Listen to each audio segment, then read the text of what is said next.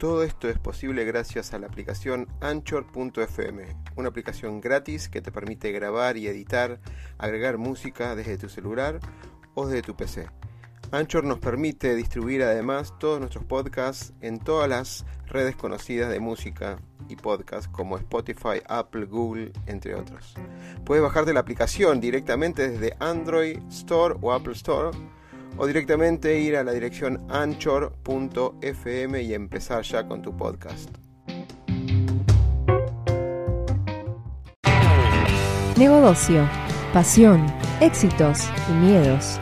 Un punto de encuentro para compartir, aprender e inspirar conversando, con la conducción de Oscar Schmitz.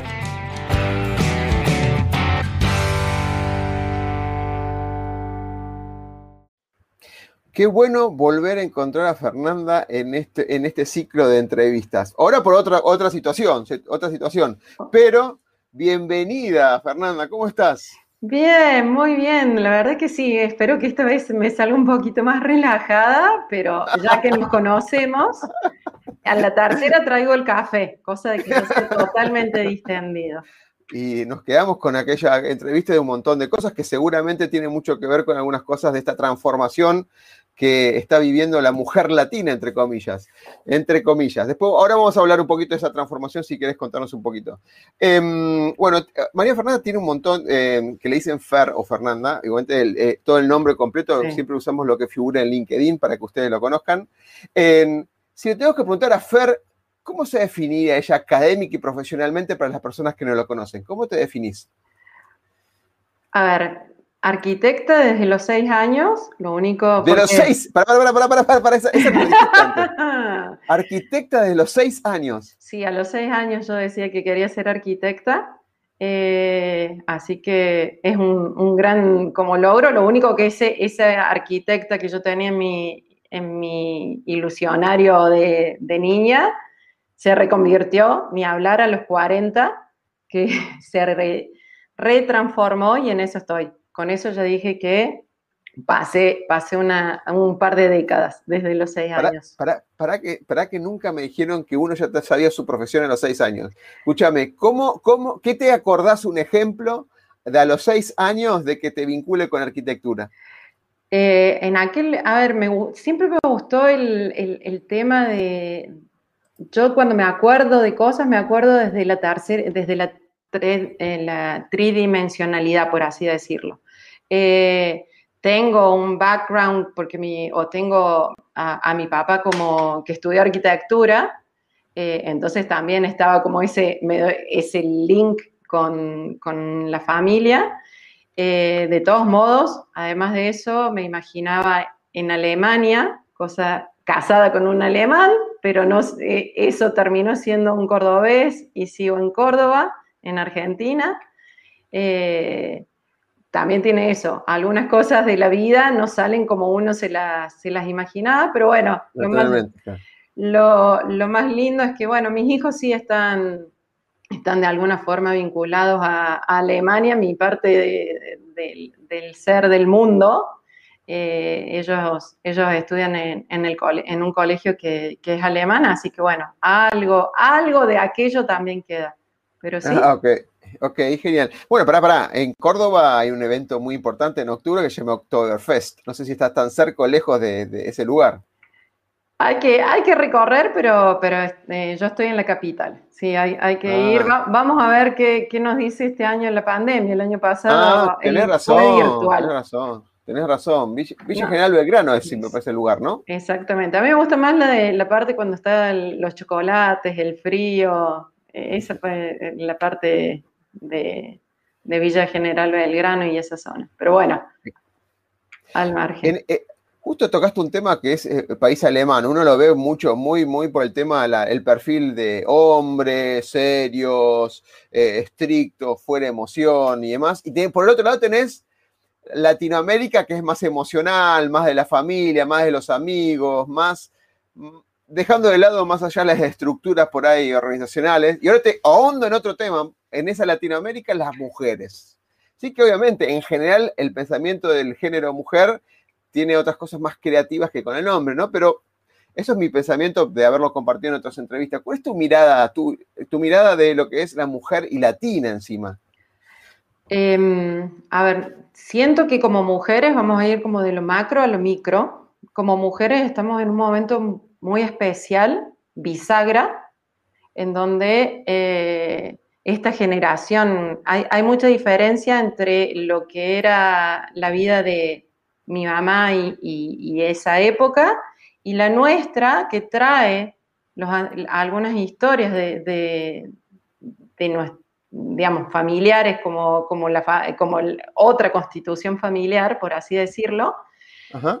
Y lo que yo veo en mis hijos, que ya tienen como otra, otra cabeza. Mis hijos son, son de una generación ya de post-2010, entonces eh, mi generación, por así decirlo, es una generación que tiene como un, mucho de lo que aprendió de, esta, de estos mandatos familiares muy marcados eh, y que para alegría, para mí, por otro lado, al, estar como reconvirtiéndose el mundo, nuestros, nuestros hijos o, digamos, las nuevas generaciones lo van a vivir distinto y lo van a vivir con mucho más igualitario. Nosotros estamos en una época de rebelión muy fuerte, entonces hay mucho, como muchos extremos en, algunos puntos. Pero bueno, es parte de, la vida de la mujer.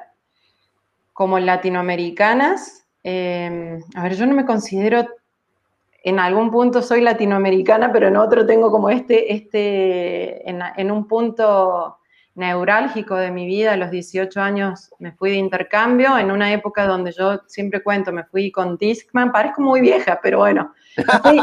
con Discman, claro. No, no, me fui con Walkman, con el ah, Walkman. Mi hijo no saben lo que es y volví con el Discman. O sea, no estamos hablando de una época ni siquiera con la revolución tecnológica que hoy estamos viviendo. Pero vivir en un, a, los 17, 18 años en un país que no en otra cultura. Y llegó un momento que me adapté de tal forma que parecía una más. Eh, tiene tiene una magia muy grande después de haber estado en México de intercambio también, porque fue otra vivencia. Ahí era más, e, era, digamos, la, la cuestión latina sí, sí nos une. Pero por, pero por el otro lado, ser latina en Europa, o por lo menos en el momento que yo viví, fue mágico, porque tenía, tenía un diferencial muy, muy potente. Y en otro, en otro aspecto, en el aspecto, eh, yo fui por una cuestión académica, eh, por ahí nosotros decimos que en Latinoamérica como que nos tiramos bastante abajo. Eh, más allá de que por ahí no podía hacer los escritos de 1500 palabras en inglés, en lo que era conocimiento, no había, no había diferencia, sinceramente. Y, eso es un orgullo, un orgullo de, desde el punto académico de lo que podemos tener en Latinoamérica y a veces no lo valoramos. ¿En, ese momento notaste diferencia entre la mujer europea y la mujer latinoamericana? Eh, era más chica, la verdad que no me hacía tanto, tanto rollo con, ese tema, pero no, no, no sentí que, no, no, no sentí que fuera, que, me generara diferencia. Por ahí tenía también una cuestión del idioma, al no ser mi idioma madre, tenía otra magia. O sea, creo que es eso, rebuscarnos. Y como, bueno, y ni hablar si hablamos de la mujer argentina, o del argentino que también tiene esto de la adaptabilidad, nos adaptamos, vivimos en crisis. esto es, ¿te adaptás o morís básicamente? Y ni hablar, ni hablar, ni hablar, eh, ahora, ni, hablar, digamos, después de post pandemia si vos me dejás, yo sigo hablando y puedo concatenar un tema con otro, como verás. No, no, no, está claro, eso me encanta de vos, seguro, ni, lo dudo. Pero quisiera tomar el tema de este efecto bisagra que nombraste, mucho de la, transición que vos viviste y este ida y vuelta, eh, no, o sea, de, mucha discusión que sabemos que en el grupo de Argentina tenemos, somos bastante críticos en, un montón de temas de esta transformación exponencial, ¿no? Em, hablaste de que había elementos del pasado rígidos de nuestros papás, de nuestros abuelos, que era una cuestión de así se hizo y así se hará, básicamente. Y nosotros somos ese momento bisagra, un momento casi, esa bisagra es transformación, porque son escalones, quizás si lo, vemos como una escalera, de hacer el paso a la nueva generación. Que la parte de, de bisagro, resorte o como quieras llamarlo, es transformacional. Vos sos una mujer transformacional y teniendo esos atributos de este, este exo-woman que estamos desarrollando esta entrevista, ¿por qué crees vos en tu vida y esto que contaste, sos una exo-woman? ¿Por qué sos una mujer transformacional? Em, por un lado, porque el statu quo yo lo, yo cada vez que aparece lo cuestiono. Entonces, de, por sí eh, es como parte de, mi personalidad. Y ahí viene esta reconversión de como arquitecta y como emprendedora, seguir reconvirtiéndome. Entonces, eh, y, siempre, a ver, ¿qué, cuando para mí es eso, cuando vos ves, las cosas y buscas alternativas, vas a tener un pensamiento que es, distinto, es como distinto de todos modos, a mí me gusta hacerlo con datos. Entonces, después voy a ir a buscar información. Ahí viene como mi parte ñoña o mi parte más, más eh, Nerd, nerd sí, totalmente nerd, que necesito el fundamento para también quebrar ese statu quo. Parece una dicotomía, pero para mí es como importante. Esto es lo que me plantean, ok, ¿por qué me lo plantean? ¿Qué puedo hacer yo? ¿Qué cosas tengo para decir que, es distinto, que, que se pueda hacer distinto? Eh, ¿Crees, que, ¿Crees que nuestros padres no hacían esto que estamos haciendo nosotros? Sí lo hacían, pero el manda, sí lo hacían porque creo que, el, a ver, esto que hoy llamamos emprendedor, o esto, me encantó la palabra más resorte, que tiene mucho más impulso, que bisagra, te lo robo, te lo robo porque me encantó. Eh, pero sí había, a ver, romper mandatos, o, es parte de mi característica. Eh, yo veo por qué, el man, por qué es un mandato y por qué no, no puede ser una elección y qué, y de nuevo, qué información, qué datos tengo por detrás que me avalen que puedo hacer esto distinto. Entonces, hay, hay mucha o por lo menos sí lo veo, sí lo veo en, en, los, en las familias o Córdoba, no me voy a ir a Córdoba, pero hay algunas cuestiones de tradición que hoy uno se las está como replanteando. Cosas, cosas de la sociología o desde la antropología. Totalmente. hablando de eso particularmente, la parte antropológica del ser humano, ¿no? Viste que siempre frente a alguna crisis o alguna situación particular creemos que aparezca un superhéroe o un ser sobrenatural, un ser sobrenatural que nos ayude o que nos salve. En Argentina parece que hace mucho que no pasan esos superhéroes y sobre porque creo que le cobramos demasiados impuestos, quizás, ¿eh? estoy como, quizás, quizás, pero en este caso, las mujeres latinas de alguna manera lograron encontrar sus superpoderes o sus, intropoderes eh, para afrontar los nuevos desafíos y reconvertir y transformarse. En particular, en tu caso, ¿cuál crees que es tu superpoder o cuáles son tus superpoderes? Em, a mí me gusta decir, me gusta decir esto, audaz en tiempos de, calma, es, una, es un, como un, un atributo que también tiene que ver con, el significado de mi nombre. Eh, hoy, ¿qué es lo que estoy hoy, hoy, digamos, en este momento, en, un, en, una situación como la que estamos viviendo, que, el, cambio es constante y, muy corto y todo va cambiando? Eh, ni, ni te cuento, y voy a sacar el tema de madre, porque ser madre para mí fue un antes y un después en un montón de cosas de cómo veo el mundo y a quién va, digamos, para quién hago todo esto. Es como una, un, punto resorte, vamos a no bisagra, resorte también. Eh, y el ser madre ha hecho que cambien muchas cosas y en la pandemia ha hecho que yo me tenga que reconvertir en un montón de, situaciones. Y ahora, post, no post pandemia, pero transitando esta, esta otra instancia, no voy a decir segunda, otra instancia de la pandemia, ni hablar con esto de que vuelven a la escuela. Entonces uno tiene como que eh, reacomodarse, adaptarse a, cambios, pero por ahí dije, bueno, desacelero un poco, porque de por sí tiendo a acelerarme, esa no es una virtud, pero tiendo a acelerarme, entonces uno, dos, tres, contamos hasta mil y vemos cómo manejar la situación. Entonces eso también es como una, un, nuevo poder, como de respirar profundo, ver el panorama y, buscarle distintas soluciones.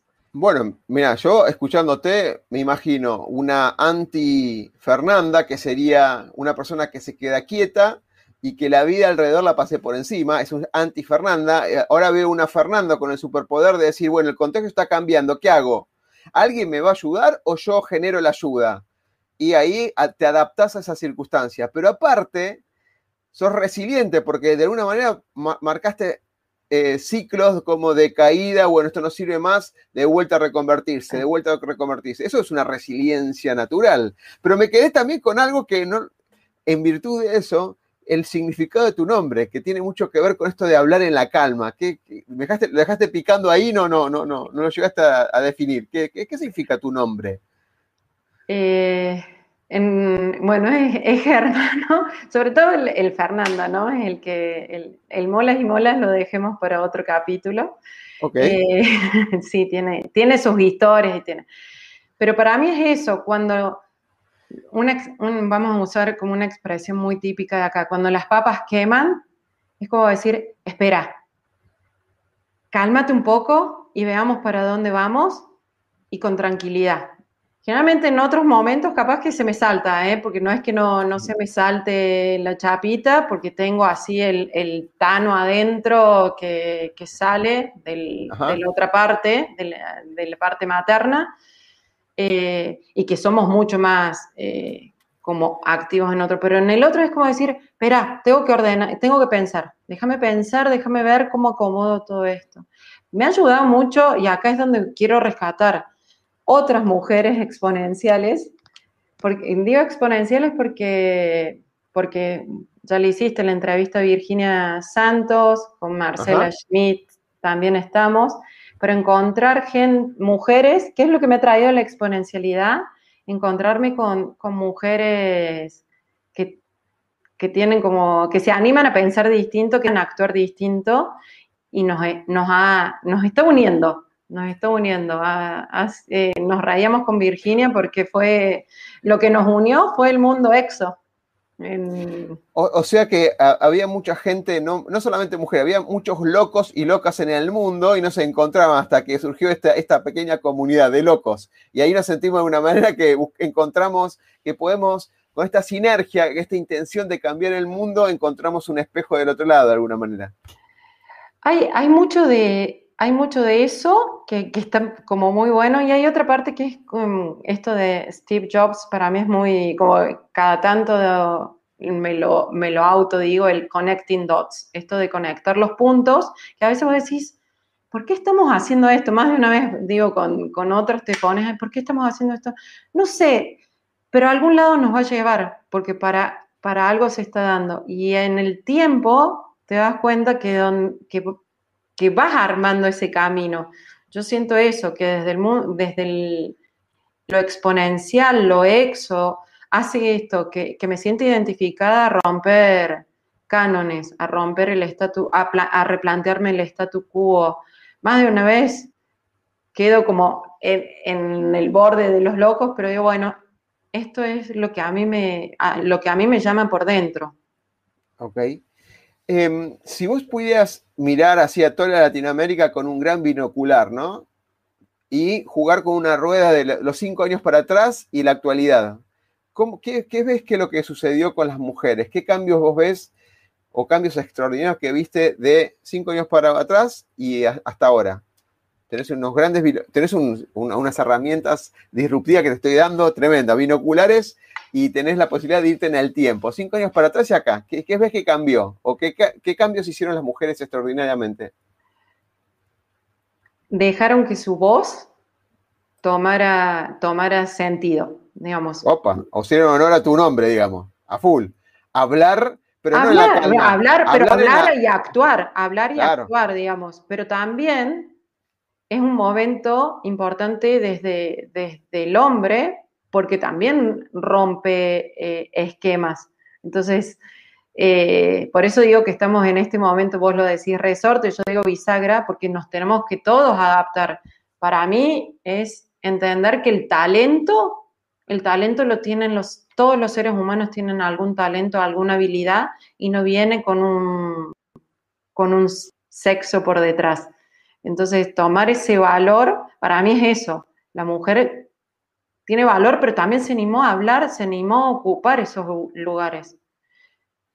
Faltan algunos, siento que eh, por eso, si me, me preguntas esto en cinco años, me, quiero ver dónde, nos, dónde nos vemos, que ya no sea tanto gritar, sino que podamos conversar, porque hoy creo que también estamos por ahí como gritando mucho.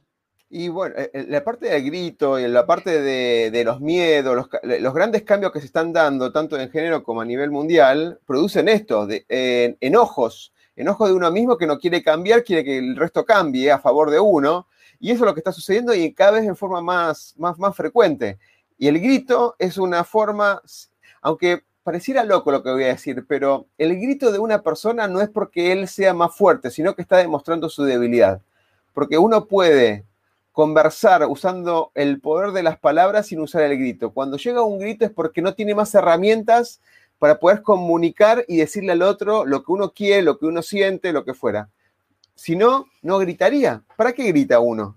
Yo creo que estamos en esto, estamos en un péndulo en donde como durante mucho tiempo hay cosas que no se, no se escucharon, no se hicieron visibles, se hacen con, como con mucha más fuerza. Cuando esto se equilibre, la, cuestión va por otro lado. Entonces, eh, tiene que ver hasta como el voto femenino en, en algunos países en su momento fue una revolución, fue una rebelión, fue eh, sin ir más lejos, el festejo del Día de la Mujer tiene que ver con, momentos como trágicos eh, que marcan. Yo creo que estamos en momentos que estamos pendulando para poder hacer, para poder también nosotros entender y ocupar el lugar.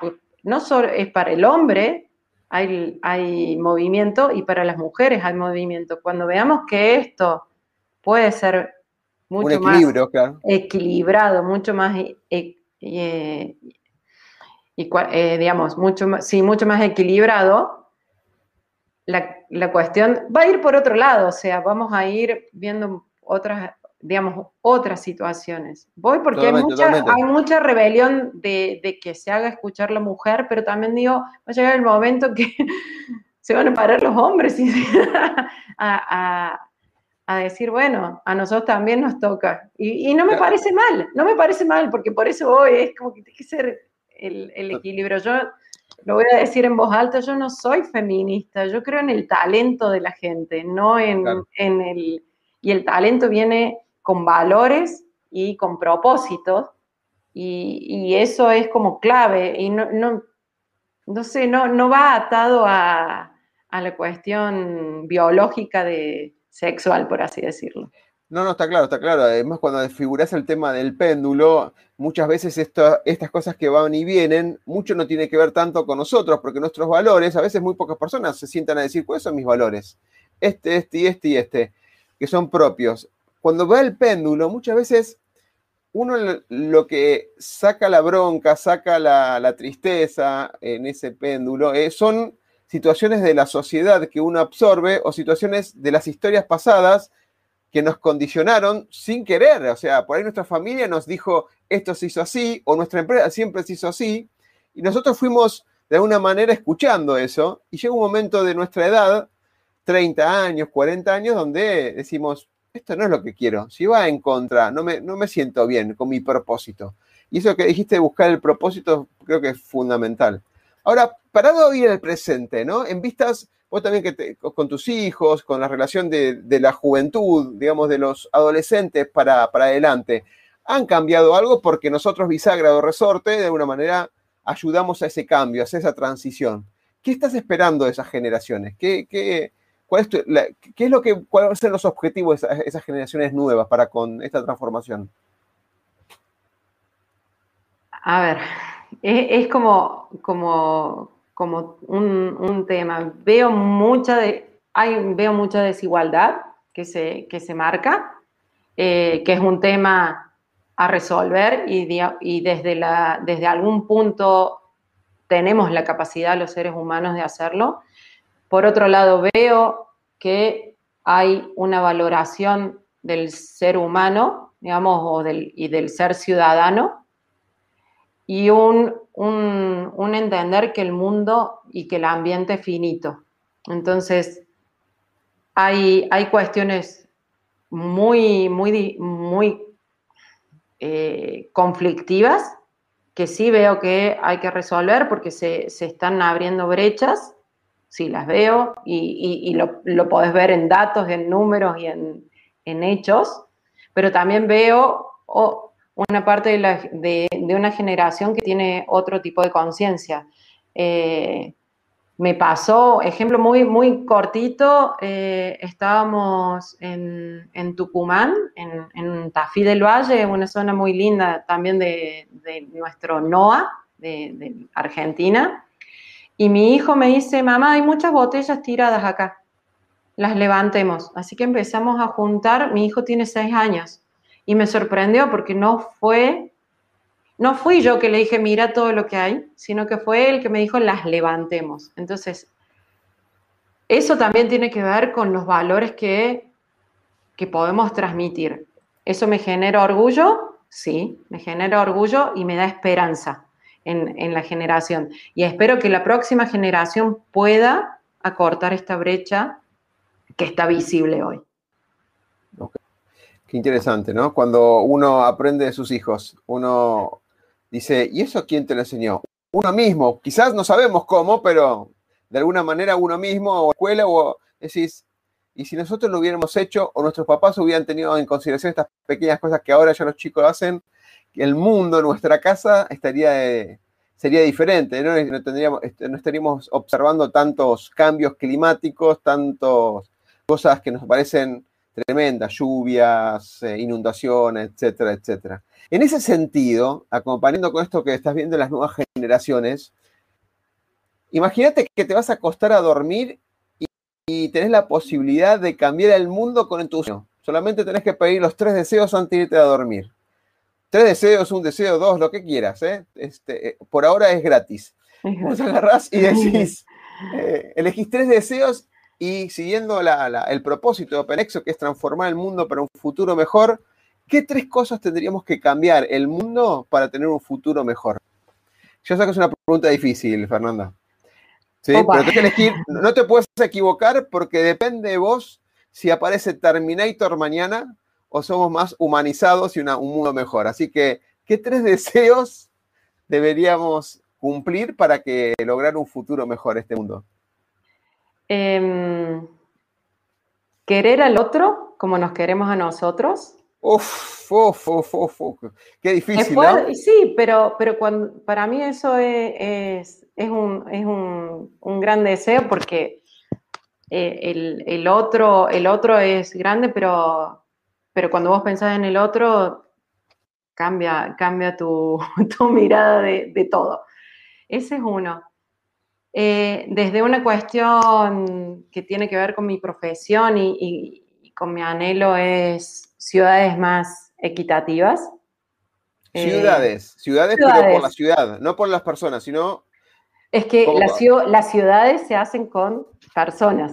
Ok, a ver, las ciudades son a través de las personas. Y de nuevo, si yo, me, si yo, puedo, yo quiero al otro como me quiero a mí, hay, hay, un, amor mucho más grande. Eh, y la, va, a ser redundante, mi tercer, la revalorización de los valores. La revalorización, vos decís que perdimos el sentido de darle a nuestros principios. Hay, valores, hay valores que, está bueno repensarlos y como sociedad. ¿Cuáles? Decime, respeto, por ejemplo. Respeto, eh, esta cuestión de mm, ser, no sé, no, mm, la transparencia. Sinceros, sinceridad. Sinceros, sinceros y eh, de nuevo, em, sinceros, pero y, sinceros para, para mí la, cuestión de la sinceridad, la cuestión de del por ahí honestidad también, ¿eh? Por ahí es honestidad, porque vinimos con respeto, sinceridad, por ahí aparece honestidad también. ¿no? La honestidad hace que, los que existen también, pero digamos, son, son como, son, son temas como, como fuertes, fuertes, y me parece que está bueno porque eh, Está, eh, eh, son importantes, son importantes. eso tiene que ver mucho con, mi... Yo siempre me, y ahí voy, me, veo en una parte como... me fascina la cuestión antropológica, por eso la antropología urbana es como uno de los puntos que desató este, esta transformación interna, y los datos, que tiene que ver con una parte más dura, más rígida, pero para poder como consolidar esto. ¿Cómo hago para poder tener una transformación urbana, antropológica, pero a su vez que se fundamente con, datos, con hechos, con, cuestiones, que no sea un, cuento del tío. No, no, está claro que con los datos y los hechos eh, y el uso de la, razón aplicada a eso te avala eh, la experimentación, o sea, esa experimentación que haces o el avance de algo te está sustentando si estás yendo por buen camino o no. Medir las cosas las puedes de alguna manera observar con, perdón, sin subjetividades, la puedes observar sin subjetividades y puedes determinar si vas avanzando o no, desde un plan, desde la creación de algo. Fácilmente decir, para caminar un kilómetro tenés que dar un paso, sí. los tenés que estar ahí midiendo cosas, no, pero cada paso te va a decir más o menos a qué instancia del camino está. Eso no implica que no lo disfrutes en el caminar, que es otra cosa, pero vas avanzando y eso necesitas datos para medirlo totalmente. Y en, esta cuarta revolución, como dijiste, indiscutible que hay que medir las cosas y hay que tomar los datos como, como, como respaldo de esto. y me em, faltó, viene, ah, la ética. La ética era uno de... Ética es como, es como el, el, tema ahí. Ética, me salió por el tema de ética, datos, ciudad. Eh, bueno, estamos en eso, estamos en esto de, ciudades inteligentes, de ver, estamos, estoy como trabajando con, desde afuera, externamente, pero sí colaborando en esto y con algunos desafíos que tienen que ver con eso, así que estoy contenta por ese lado. Un trabajo que parece eh, obvio para que ayuda mucho a las sociedades, a los ciudadanos de cualquier ciudad, pero que a veces no se, no se, no se implementa tanto. De hecho, no es un trabajo fácil porque si no tenés una sociedad que te acompañe o una ciudad que te acompañe, un pueblo que te acompañe, desde todos sentidos, desde lo político, desde la ciudadanía, no tiene mucho sentido implementar algo porque no tenés muchos ámbitos de prueba en ese sentido, ¿no? Es un, un desafío bastante grande que tenés. Más allá que ciudades inteligentes, hablamos hace más de cinco años, pero implementando cosas en concreto, no muchas ciudades avanzaron tanto como deberían. De hecho, en otra entrevista hablábamos de cómo Bill Gates está ayudando con la innovación a mejorar tanto la ciudad, las ciudades como eh, el medio ambiente, como mejorar la, inequidad, perdón, inequidad no, la falta de, igualdad eh, en, la sociedad, etc.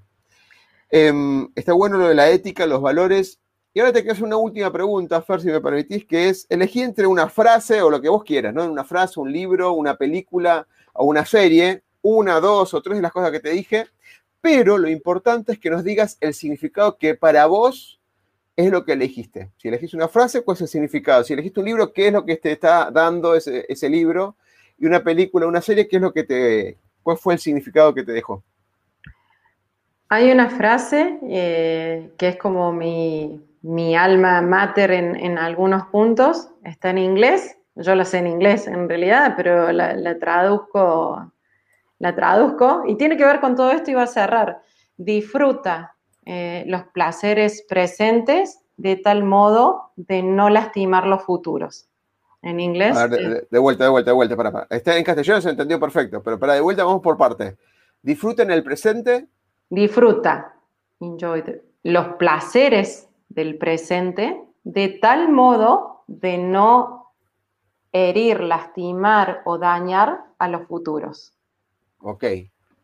Bueno, eso te da un pensamiento social y de, tiene que ver con todo esto que venimos hablando. Para mí es como, va, de nuevo atado y por eso es una frase que desde mis 18 años, cuando la leí en una, en una postal, porque fue en una postal, la tengo guardada todavía, me, marcó. Me marcó porque me, le dio sentido a, un montón de, cosas y tiene que ver con quién soy en esencia o, lo que yo creo que soy en esencia. O sea, todo lo que yo hago tiene que ver con el futuro que, que, espero que, venga.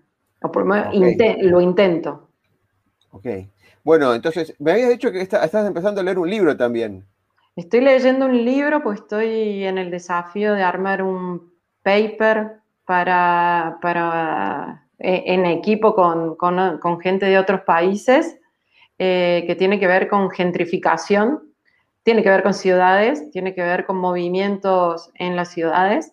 Eh, es en inglés el libro, tengo, eh, es un, lindo desafío porque después de eso yo tengo que, tenemos que entre, en equipo volcar un, un pensamiento que va a salir publicado. Así que... ¿Cómo es el libro? ¿Cómo se llama el libro? Gentrificación. Gentrificación. Gentrificación. Es un término en inglés que, se usa mucho en inglés, no tanto, sinceramente en castellano no lo he escuchado como en el común denominador, mira que, estoy en tema. Eh, tiene que ver con los movimientos que suceden en, las ciudades de, de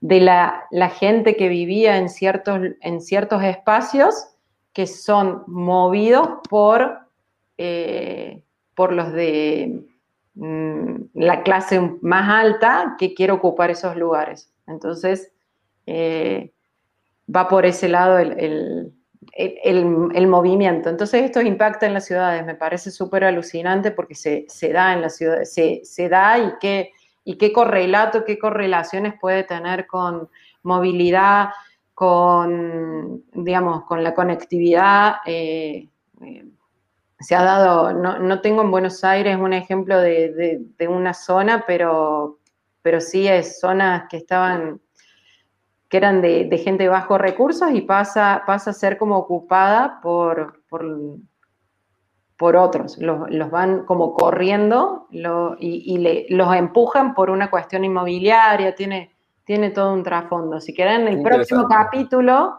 con el café, hablamos de lo que es gentrificación. Ni lo dudes, me, todavía, no, todavía no quiero, este, estoy como lo básico.